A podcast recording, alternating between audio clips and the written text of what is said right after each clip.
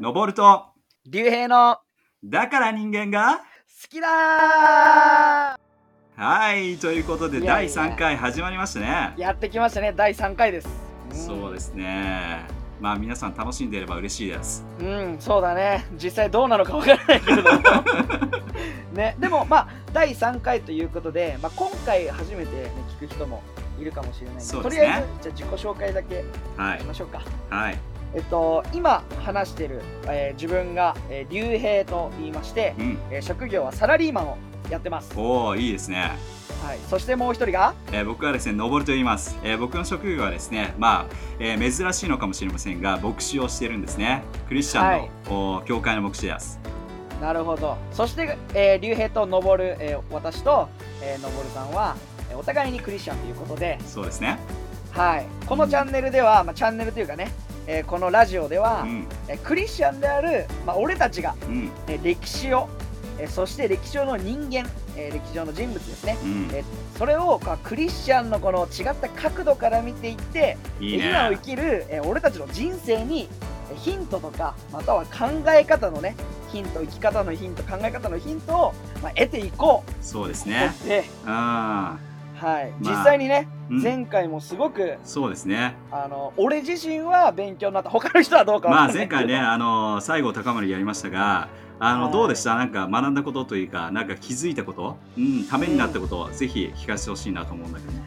いや西郷隆盛はやっぱり歴史の教科書で、うん。まあ知ってたりとか、うん。まあ、なんていうのまあ映画だったり、うん。まあ、最近だったらその大河だったりえそういったものを通して知ってたつもりはいはいはいはいだったけれども西郷隆盛に意外な一面、まあ、ぜひね見てないあの見てないというかぜひね、聞いてない人はね聞いてほしいですね。聞いてほしいけど、あのうん。自殺未遂をしてたとかね。うん。ねそれを機になんか本をたくさん読んでいた、そう。でその中に、まあ、聖書らしいものもあったあったというんじゃないかと。ふうにね僕はね思いますけども。ううん。ん、でそのね西郷隆盛が大事にしてる、えー経典愛人、うん。えー天を敬って、うん。えー人を愛そうっていう考え、はいあそれについては俺正直全く知らなかったから、うん、俺自身はすごく勉強になったし、ね、自分の人生にとってもこう、まあ、ためになるじゃないけれうども、んこういう考えがあるんだな。人にフォーカスするよりも自分より大きいそうですね。天をフォーカスしようっていう西郷さんのうん。メッセージがこうね200年以上前からこうね。今に注がれたような。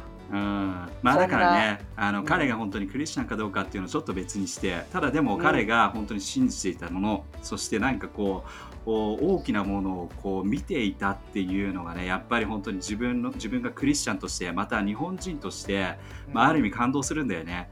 なんかこう日本というのはどちらかといったらこう仏教であるとか神道であるとかそういったものが先に来るので、どうしてもクリスチャンはもう本当にわずかしかいないっていう風なね思いがすごく強いんだけどもでうん。もその昔から神様があ私たちの日本人に働いてくれてるっていうこの、ね、事実を知ったりするともう嬉しいんだよね。日本人でいて嬉しいっていうこともあるし、あ神様ありがとうって思っちゃうね。うん。意外と歴史を掘っていくと、うん。そういうエッセンス、まあ、クリスチャン的なエッセンスがあったりして、そうだね。ね、このラジオを聞いてるクリスチャンの人そうじゃない人にも、うん。ねぜひなんかその200年以上前のそう。いうエッセンスが受け継がれれば嬉しいなっていうのが、まあ、第1回と第2回うん。でしたね。そうですね。ということでね、今日第3回なんですが、お今日はね、えーまあ、最後高森ではなくて、えーその後の勝海舟お。の話に行きたいと思います。今日は勝海舟ですか、ということで、まあ、あの勝海舟はね、西郷隆盛と一緒にこう大きなものをや成し遂げていく、えーまあ、有名な、ねえー人であると思うんだけども、まあ、ちょちょっとなんかあの竜兵的にはなんだろうなエピソードというかこういったエピソードが自分の中で一番勝海舟印象深いですよっていうものがあったらぜひ教えてほしいなと思うんだけども。なるほど、まあ、勝海舟確かに自分もね、うん。歴史は好きだし、うん。あのまあ勝海舟って、えー誰だっていうような人ももしかしたら、ね、いるかもしれないからいるかもしれうないね。ん。俺もそこまですごく知ってるわけではないけれども、うん。あの教科書で学ぶようなことで言うと、うん。まあ、西郷さんはどちらかというとこの幕府を倒す側、うん。に対してね。新政府って感じね。うん。そうですね、うん。であの勝海舟はどちらかというと幕府側。そうですね。まあ、どちらかというと完全にうん、幕府の中で働いてましたからね。そうですね、うん。なんかあの海軍の一番偉い人。そうね。でえっとまあいろんなことを成し遂げてるんだろうけども、うん。多分教科書に書いてあるのは一番ははい。えっと無欠状無欠解除ですね。受付解除ですね。あの、血を流さずに、そう。えー幕府、まあ、江戸城を、うん。えー西郷さんに明け渡した、うん。まあ新政府に明け渡すっていう感じだね、ん。そうだね。まあそうだ確かに。あの、うん。話したのは西郷さんと勝海舟だけどうん。も、うん。多分それが多分一番教科書では、うん。勝海舟の成し遂げたこととしてう、ん。え書いてるんじゃないかなとはうん。思います。そうだね。うん。それは多分みんなあのおそらく勝海舟何したのかなっていうふうに思うとやっぱりそれが出てくるのかなというふうに思うよね。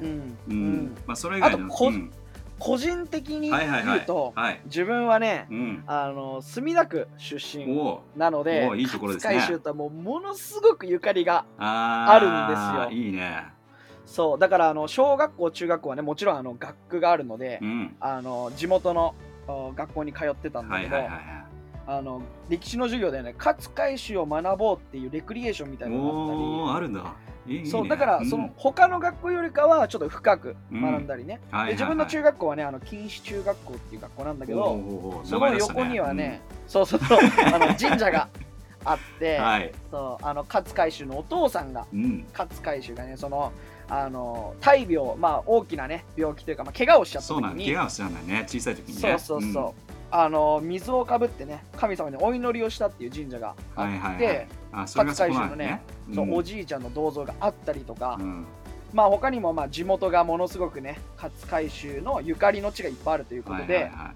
だいぶあのこう愛着があるというかね、はいはいはい。あでもやっぱりでも 言ってくれたように、まあ勝海舟のまあおもうまあお父さんだよね。お父さんが神社に行ったりとかいうような感じでどちらかといったらやっぱりクリスチャンの苦も出てこないような感じなのかなやっぱり。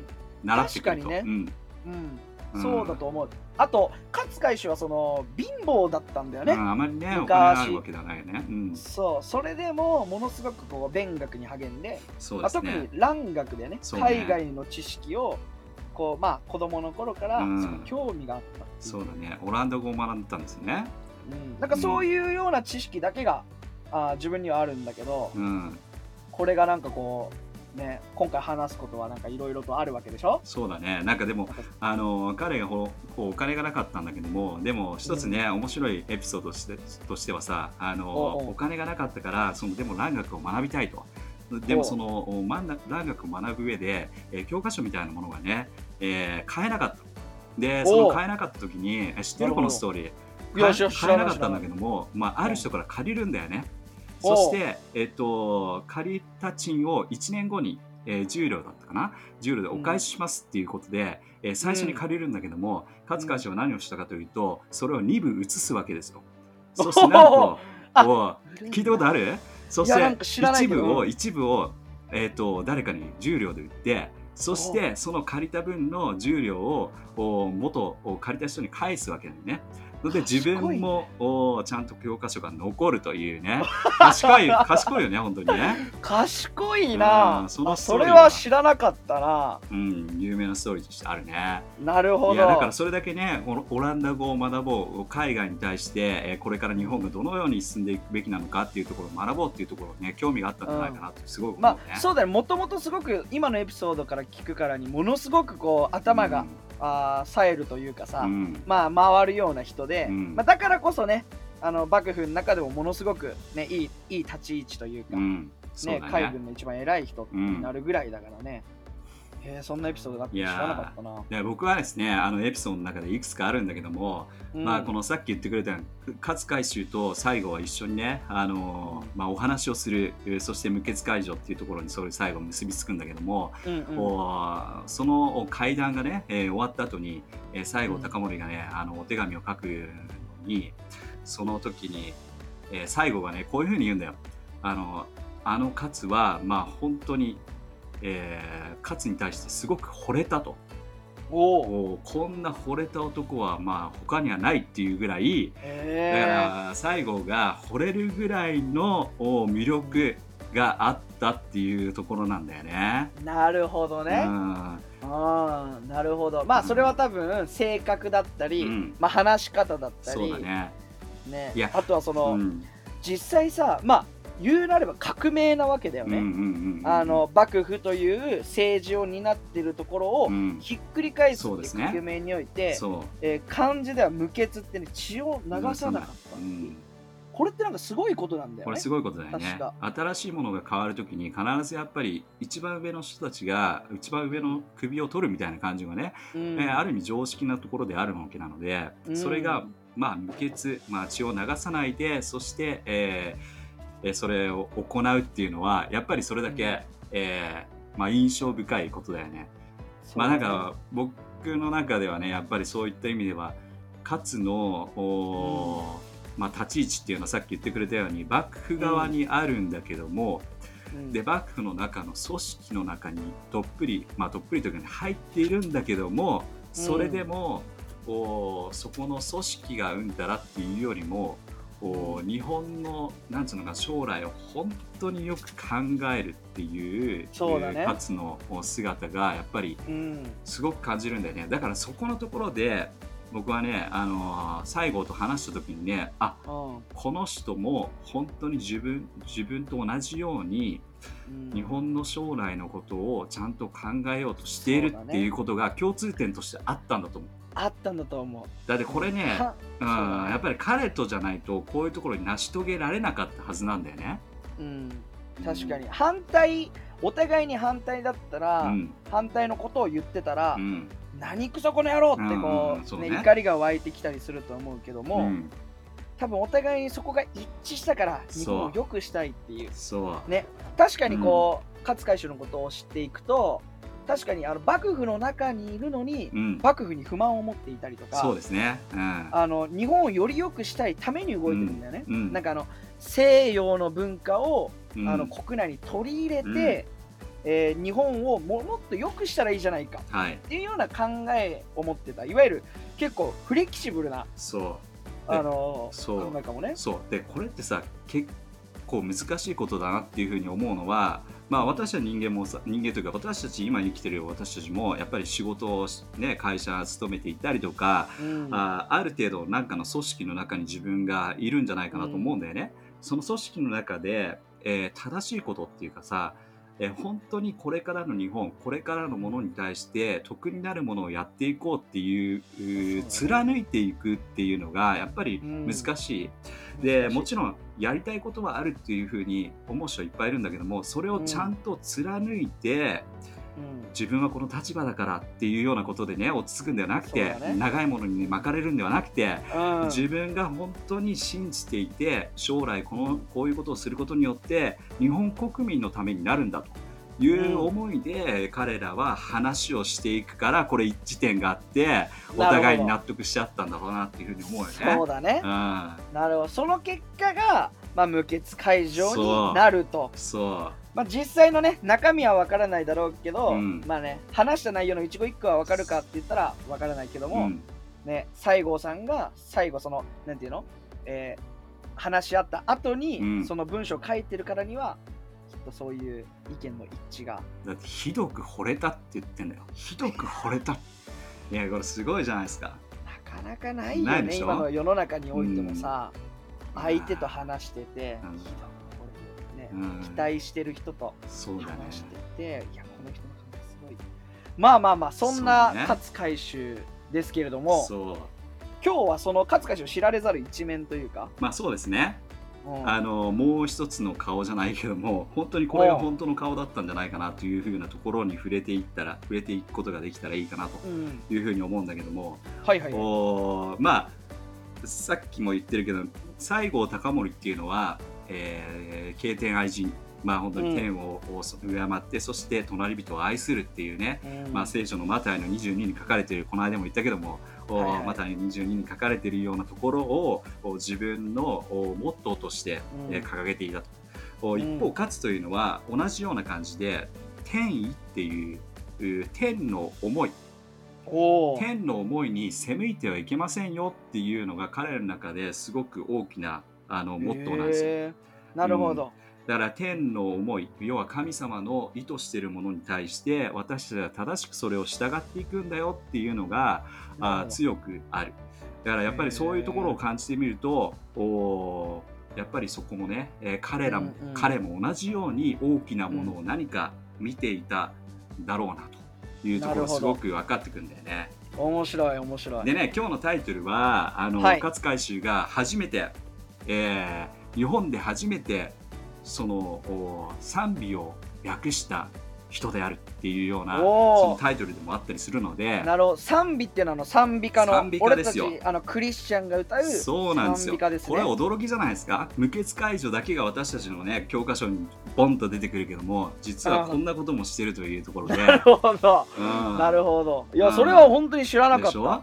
で、うん。ほら彼さっき竜兵が言ってくれたように長崎の方の海軍練練習練習場っていうところでね、うんえーいろんなトレーニングを受けるんだけども、うん。まあ、その時ね、えー幕府に抜擢されるんだよね。彼のはいはい。語学力であったり、えーうん。この先を見る目であったりそういったものを、おいいなというふうに、えー思われてそしてはい。彼は幕府の方に働いていくんだけどもその後うん。長崎の方に送られるんだよね。で、うん。そのお海軍のお、まあ、そこでえー訓練を受けていくんだけども、はいはい。その海海軍の訓練を受けてる時に、まあ、その時にオランダ人の講師たちが、うんあのまあ、船の使い方とかそういったものをね教えていくわけなんですよ。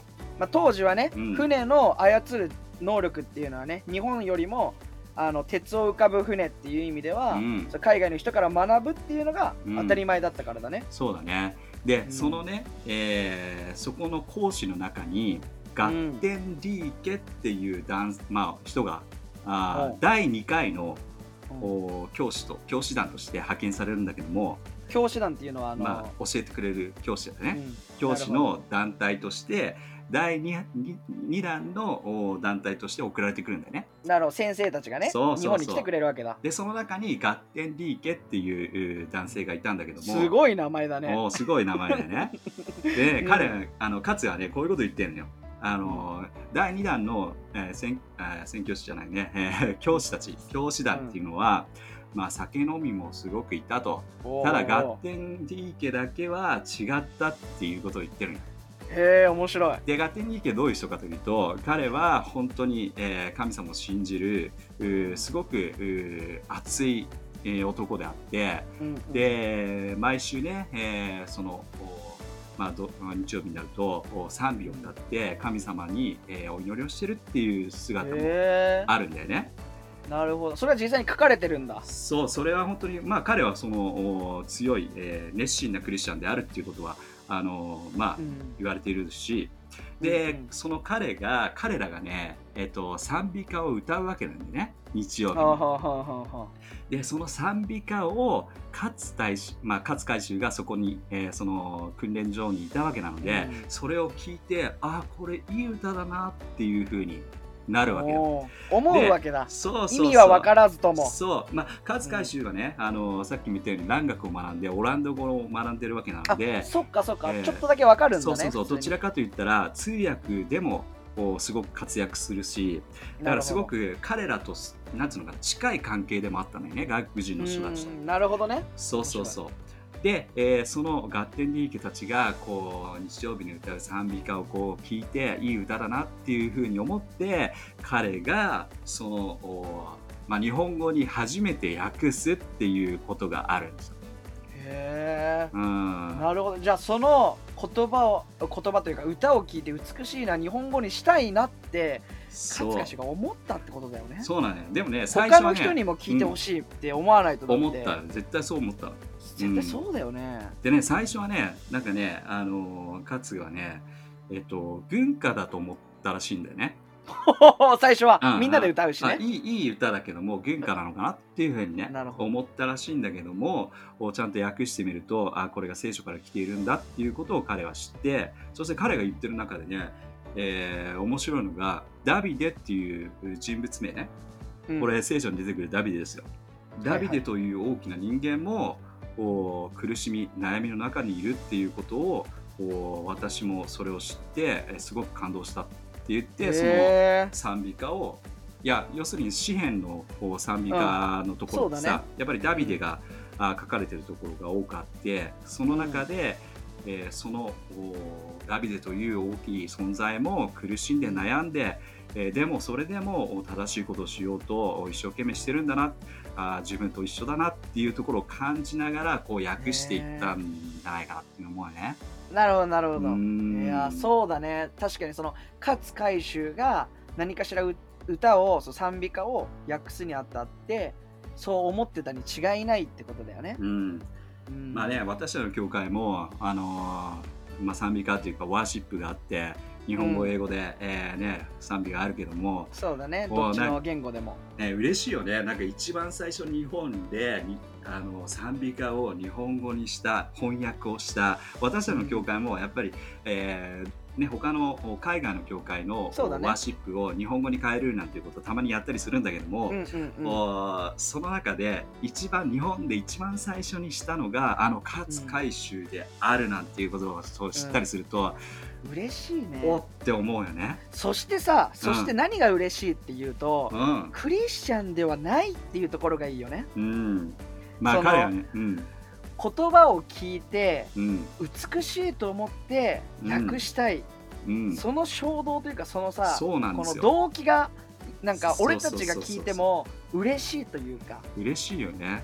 ううんん、だからねでも彼はやっぱり通訳者としてそのいろいろおまあ仕事をしていくんだけどもうん。そのガッテン・ディーケとお出会ってその彼らのお、まあ、生活スタイルと言ったらいいのかな考え方っていうのをこう見ていくと、やっぱりあいいいいなというふうに思っていて、どんどんどんどん勝もそこに惹かれていくんだよね。だからキリスト教なんとかとかいうことではなくてやっぱりそのね彼の生き方っていうものがあ美しいなっていうところに惹かれていってかつもどんどんとそういったところもう聖書であったり、えー賛美歌っていうものにこう惹かれていく姿がこうあるわけですよ。そうなんだね。そう。うん、それは歴史の教科書には書いてないからね、まあね書いてないね。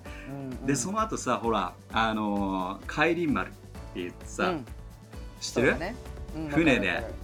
海外に行くやつだね。そう船でね日本のね、えー何人かの人たちが結構何人かっつっても何百あー100人ぐらいのね、96人かな？ぐらいの人たちが、あのーアメリカに行くんだよねサンフランシスコにね。うんでその勝海舟もちろんいたしその中にもいろいろ有名人がいるんだよね。ジョン万次郎とかいたりさあとあれだよほら、えー福沢諭吉も一緒に行くわけよ。でうん。海外視察に行くわけなんだけどうん、も、名だたる人物だね。これから日本を担うような。そう。そこで勝はそのアメリカに行っていろんなアメリカの風土というか、えーまあその習慣あるいは人の考え方っていうえーものに触れたりあるいは、えーもちろんね工業工業っていうかいろんなね発展しているそういったものを見ていくんだけども、うんうん。こう彼がよく彼と一緒にねこうなんつうのかな彼のお世話をしてくれたというかほ人とお日曜日やっぱり教会に行くんですよ。う、うん、向こうの文化をね、知るためっていうところもあるかもね。サンフランシスコに行って、あ教ー会に行って賛美するんですよ。はいはいはい礼拝に参加するんですよ。これ嬉しいことですよね。そうですね。嬉しいね、間違いなく、そして教会に行って、うん。えーゴッドゴッドって祈ったよって言ってんだよ。いいね。その言い方も。ゴッドゴッドって書いてあるんですよ。ゴッドゴッドと祈ったよって言ってんだよ。これもうほら、うん。まあね、ね。彼の心の中でこれあるんだよ、やっぱりそれが。うん。うん。間違いないだってそれ祈ったよってうん。文字に表してるっていうことは、これはい,、うん。いわゆるあの俺たちクリスチャンでいうと信仰を告白してるのと、うん。ちょっと近しいところがあるかもね。そうだね。まあ、前回も言ったけどもあのやっぱりその時代のね、えーまあ、日本というのはどうしても自分がクリスチャンであるとかあうん。信仰を持ってますとか、えーいうことを言うだけで迫害にあったりとか、えーうん。捕まってしまう人たちも、まあ、明治の初めはねやっぱりすごくえーそういった意味ではあのクリスチャンに対して、えー圧力がすごく多かったし、まあうん。特に九州の方ではあー結構ひどかった。そうだからそういうところも考えるとこうどうしてもおそこのところはね、えー公にするっていうのはあまりなかったのかもしれないけど結構公だよこれ そうだね。まあ、あのそこからもやっぱり勝海舟の大胆さだったりっていう、うんあのその柔軟さっていうのが垣間見えるよね。ねそのエピソードから。ということでまうんああのやっぱり24分経ってるもう 全然終わってるあらすごい時間がかかってる。